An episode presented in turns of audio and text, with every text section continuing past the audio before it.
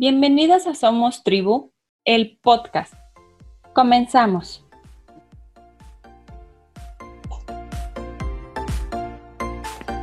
Que tus acciones hablen tan fuerte que tus palabras no se escuchen. Janet Aguilar Cervantes es licenciada en Derecho, maestra en Administración Pública, maestra en Amparo, fundadora de Gmind, Gimnasio de Expansión de la Conciencia, y creadora del modelo la congruencia de transformación de la realidad. Socia fundadora de Wellness Style, red de negocios verdes y saludables y cofundadora de la primera red de negocios de militares retirados en México. Además, cuenta con nueve años de experiencia como formadora en temas de derecho, desarrollo humano y negocios verdes. Bienvenida, Janet. ¿Qué tal? Buenas noches, Claudia. Me da mucho gusto poder acompañarte y aprovecho para saludar a toda tu audiencia. Muchas gracias a ti. Pues el día de hoy nos traes un tema muy interesante que es la, la congruencia de los padres como modelo a seguir. ¿Y qué te parece si empezamos a hablar un poquito por Gmail, que es uno de tus proyectos? Sí, claro, perfecto, Clau. Pues mira, Gmind es un espacio en el que yo acompaño y ayudo a las personas a que puedan transformar su realidad em, trabajando a partir de un modelo tridimensional.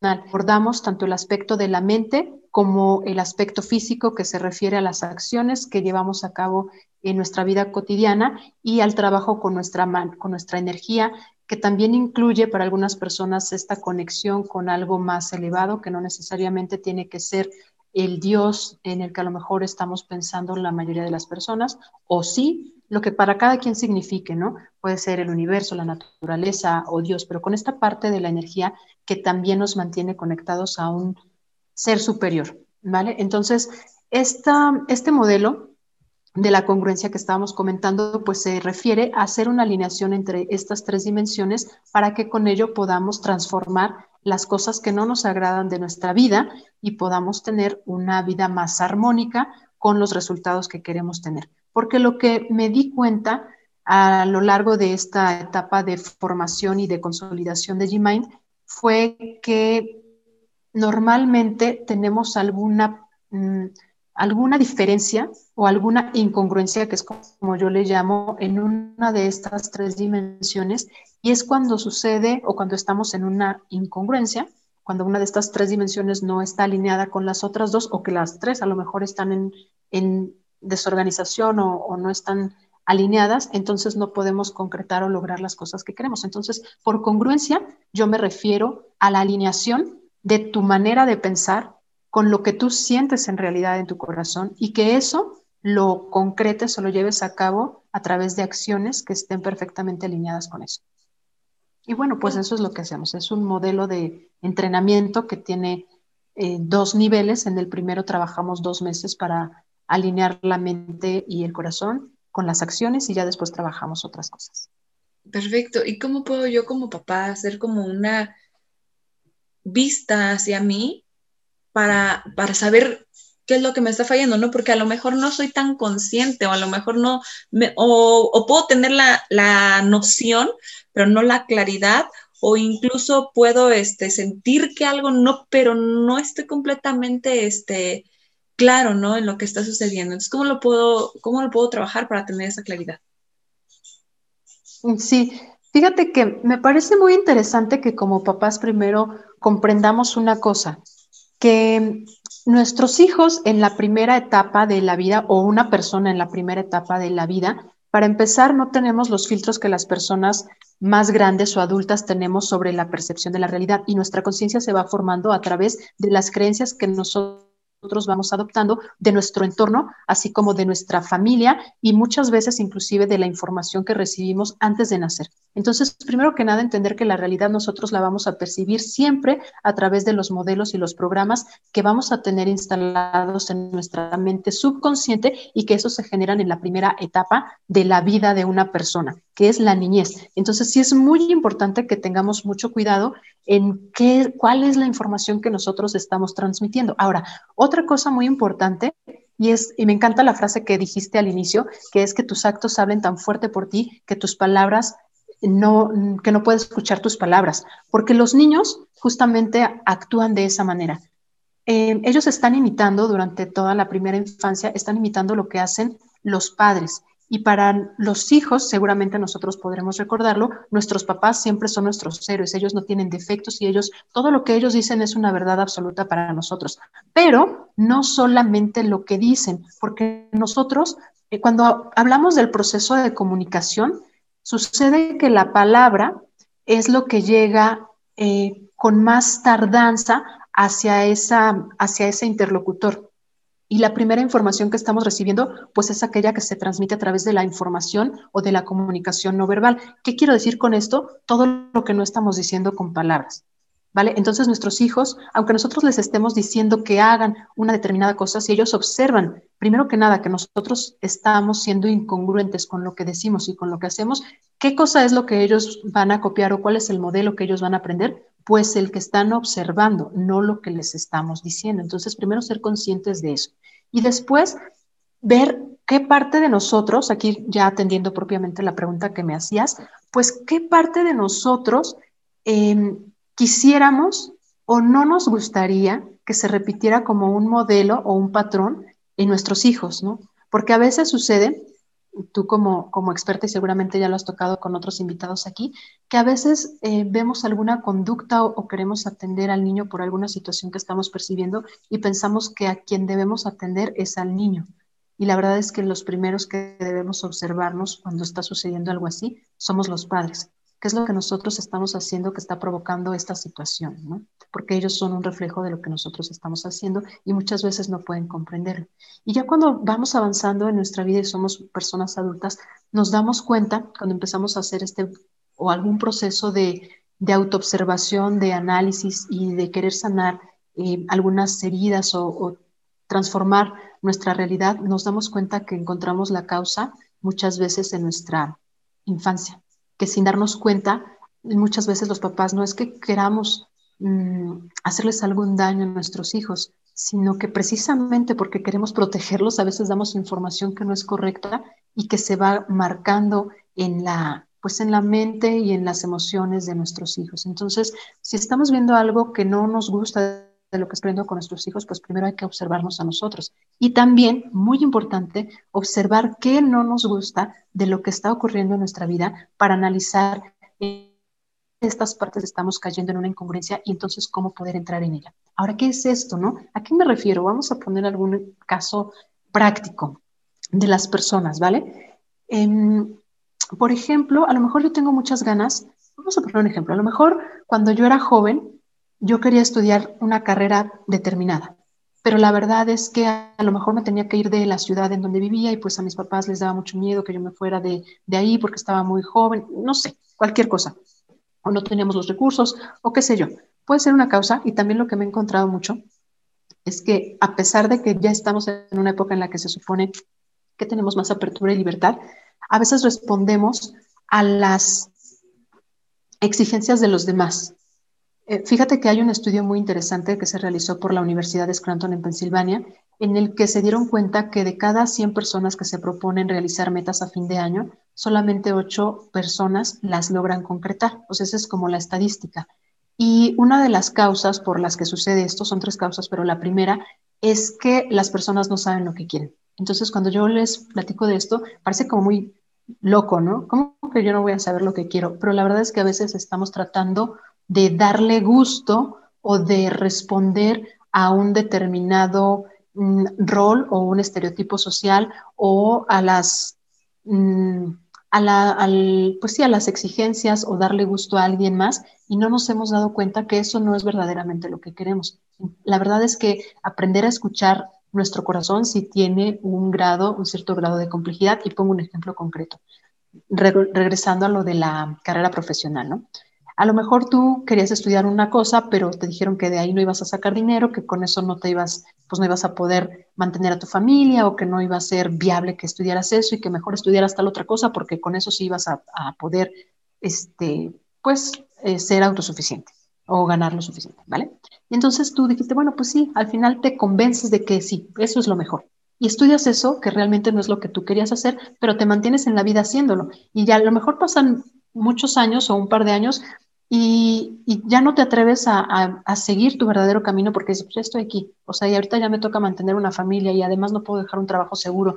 Y entonces te estás obligando a hacer algo todos los días que no quieres hacer y si te das cuenta, pues es un ejemplo muy claro de cómo tu verdadera vocación, cómo tu energía, que es ahí donde entra esta parte de la energía y la emoción, como tu corazón, te está diciendo que quiere, que quiere que hagas otra cosa, pero tú mentalmente te das razones para convencerte de que no, debes continuar haciendo eso otro.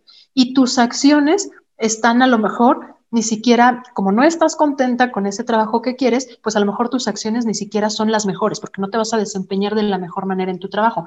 Y ese es un ejemplo claro de cómo estaríamos en una completa incongruencia en esas tres dimensiones de las personas. Ahora, aquí qué tiene que ver con la parte del modelo a seguir de los hijos.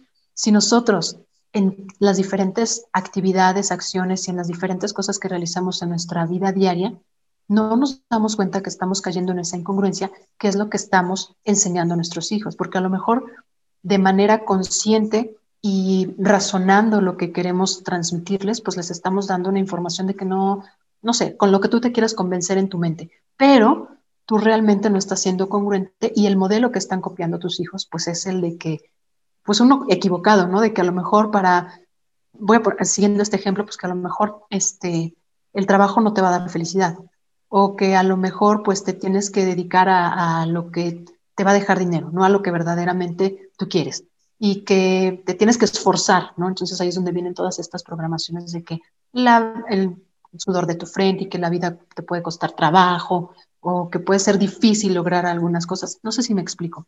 Ahí es donde yo creo que está lo, lo relevante de esto, que nos podamos analizar y verdaderamente tratar de alinear estas tres dimensiones. El ideal sería en todos los actos de nuestra vida, ¿vale? Y de esa manera estaríamos transmitiendo un mensaje de completa congruencia que pueden modelar que pueden duplicar y que les va a ser muy útil a nuestros hijos en su vida adulta. Y que no les va a generar, generar confusiones, ¿no? Y que a lo mejor muchos patrones que nosotros estamos repitiendo, tanto de nuestro, pues de nuestros em, de nuestro transgeneracional, pues de nuestra, misma familia o que estamos repitiendo de personas cercanas, tampoco se los vamos a transmitir a ellos, ¿no? ¿Cómo puedo em, escuchar a mi corazón, porque fue una parte importante que tú comentaste y normalmente estamos aprendiendo lo contrario, ¿no?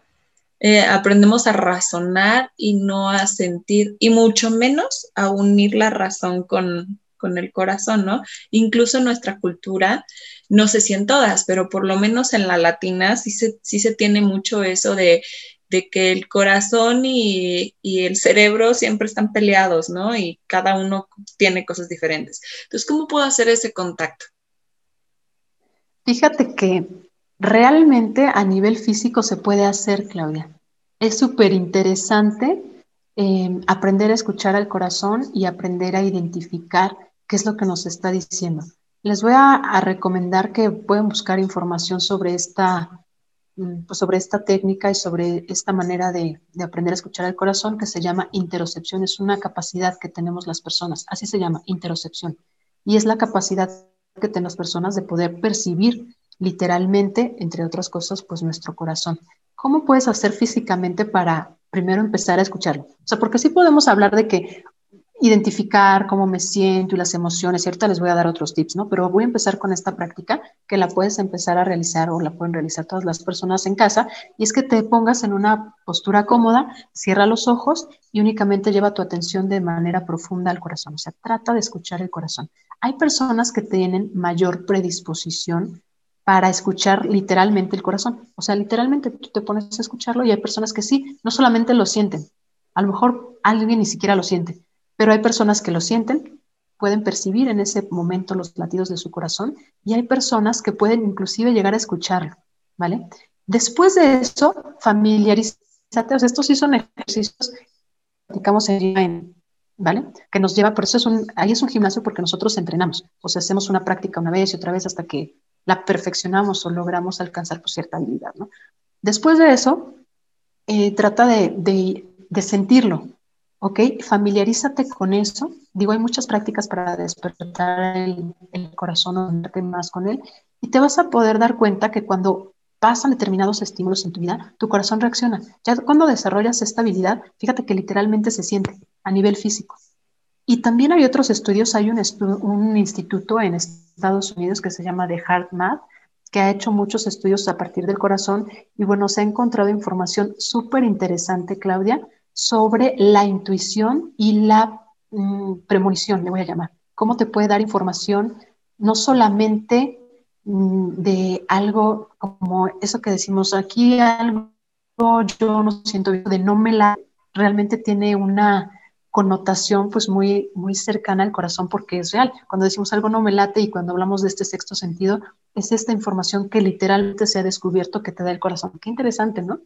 Entonces sí se puede llegar a escuchar, pero aún como esto puede llevar pues, más tiempo de práctica y, a lo mejor guía, investigación, o sé, más cosas, ¿qué puedo hacer para saber si esto que yo estoy haciendo verdaderamente es algo que está alineado con mi con lo que yo quiero o cómo saber, ¿no? Cómo identificar primero en primer momento. Y para mí lo más importante y el centro de todo, pues sí es el corazón. Entonces, primero saber si, en vez de decir que la razón manda, la verdad es que lo que debería guiarnos es el corazón. Entonces, hay que identificar, pues realmente cuáles son esas emociones que tengo cuando estoy realizando algo, cómo me hace sentir y no tratar de darle una justificación, porque el corazón realmente con estos, eh, este, con estas investigaciones que te comento, se ha demostrado que te puede dar información inclusive del futuro. no me quiero meter mucho en ese tema, pero es así, se ha medido. Entonces, podemos primero, si es una situación que tú estás viviendo en este momento, pues identifica qué parte de esa situación, cómo te hace sentir, ¿no? ¿Dónde está la incongruencia? ¿Cómo me siento yo con esta situación? Pues a lo mejor me siento bien, pero entonces luego ya la, el, la mente y entonces me voy convenciendo de que pues no es así. Lo que hay que identificar primero es cómo me hace sentir. Ahora, si es una situación que no ha ocurrido y que estamos hablando del futuro y que yo no sé qué decisión tomar, un ejercicio que yo les recomiendo siempre a las personas que les imparto algún tipo de formación es que hagas una visualización. O sea, que cierres los ojos, que te imagines teniendo esa experiencia. Por ejemplo, ahorita que estamos iniciando el año, cuando vamos a trabajar con metas, yo les sugiero que visualices aquello que quieres lograr y te imagines que ya lo estás viviendo, que ya es una realidad en tu vida, que veas todo el escenario, que te imagines en una escena en movimiento, que le pongas eh, colores, eh, todos los puestos estímulos que puedas agregarle de acuerdo a tus sentidos, inclusive olor, cómo se siente, etcétera, ¿no? Y entonces identifiques desde el corazón, o sea, desde la parte de la emoción, no del cerebro, no de la mente, no de la razón, sino que identifiques cómo te sientes, cómo te hace sentir eso, me hace sentir bien o me hace sentir bien, qué es lo que tengo en este momento, porque a lo mejor cuando vamos cambiando situaciones y circunstancias en nuestra vida, pues sucede que algunas ya no las tenemos. Entonces, cuando ha cambiado algo, ¿cómo me hace sentir? Y ya que yo estoy ahí, entonces puedo elegir si esto es verdaderamente lo que quiero y entonces la razón debería seguir a nuestra, nuestro corazón. ¿no? Ahí ya tendríamos que estar alineando si mi mente o identificar si las creencias y los programas que yo tengo me dicen que eso es correcto o no, porque ahí es donde entra la incongruencia. Y si, es, y si no es lo mismo, si no coinciden, entonces mi sugerencia personal, de verdad, es sigue a tu corazón. Y entonces trata o busca la manera de hacer una reprogramación. Pero bueno, así es un trabajo más, más de tiempo, pero hay que hacer una reprogramación y entonces hacer coincidir ya nuestras acciones con esas dos dimensiones. Súper. Ahora, estoy deduciendo que al conectar cerebro y corazón, por añadidura, añadidura se va a dar la acción. No, no necesariamente. Se debería de dar, pero aún así a veces sucede. Lo que debemos hacer ahí es de manera consciente tomar la elección de actuar en congruencia. Entonces, sí es un, trabajo interesante y pues la verdad que nos lleva a hacerlo todo el tiempo, todo el tiempo. Cada vez que estamos tomando una decisión sería interesante que nos detuviéramos un momento a pensar en eso, pero podría ser, o nosotros pensaríamos como lo estás comentando, que si yo ya uno estos dos, entonces de manera natural se va a dar la acción y a veces no. A veces nos damos cuenta que terminamos haciendo otra cosa que quién sabe por qué hice esto, pero lo que sí sería interesante empezamos a hacer de manera consciente es que cuando tú ya has identificado este llamado del corazón, le voy a, decir así, y alineas tu proceso mental con él, entonces elige de manera consciente tomar una acción específica que se encuentre alineada con esta elección que ya hiciste. Perfecto. Janet, me gustaría que nos compartieras tus redes sociales, dónde pueden encontrarte. Sí, claro que sí, Clau. Pues mira, les voy a compartir la red social de Gmind, que es el gimnasio de expansión de la conciencia donde imparto este tipo de formaciones. Lo pueden buscar en Facebook como arroba Gmind, y Gmind se escribe J-Y-M-I-N-D, Gmind todo junto, expansión de conciencia. Gmind, expansión de conciencia en Facebook, o mis redes personales de Janet me pueden buscar en Facebook como arroba Jan, que se escribe J-E-A-N punto Aguilar C, porque soy Janet Aguilar Cervantes, entonces es jan.aguilarc. Y también así me encuentran en Instagram, Jan Aguilar C, jan.aguilarc. Igual en Facebook, perdón, es jan.aguilarc. Y en Instagram igual, jan.aguilarc. Perfecto, Jan. Pues me gustaría que cerráramos con tres preguntas, ¿te parece? Claro que sí, Clau. La primera es eh, que nos pudieras definir en una sola palabra qué es o cómo vives tú la maternidad. Aventura. Perfecto. ¿Un libro que nos recomiendes? Me gustaría recomendarles el primer libro que, del cual tuve conocimiento en mi vida y que lo he leído hasta la fecha muchas veces. Se llama Juan Salvador Gaviota. Y por último, una frase o mantra que te acompañe. Sí, eh, me encanta esta frase del principito que solamente con los ojos, con el corazón se puede ver bien. Lo esencial es invisible a los ojos.